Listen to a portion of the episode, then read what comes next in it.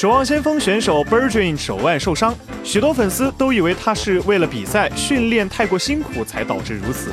不过近日 b i r d r i n 在直播时透露，之前手腕受伤是因为在玩 Getting Over It 时用手砸桌子太用力。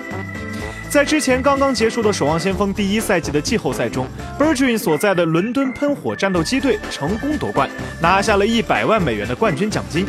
而他在闲暇之余的直播时间 b i r d r i n 选择继续直播这款高难度的绝地求生游戏。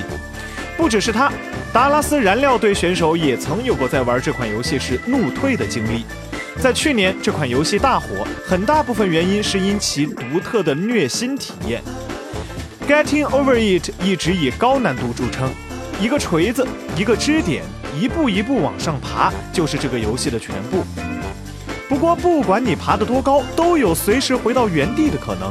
即便如此，还是有许多玩家前赴后继地挑战它，坚持好几个小时不休息。游戏虽然好玩，还是要注意休息啊！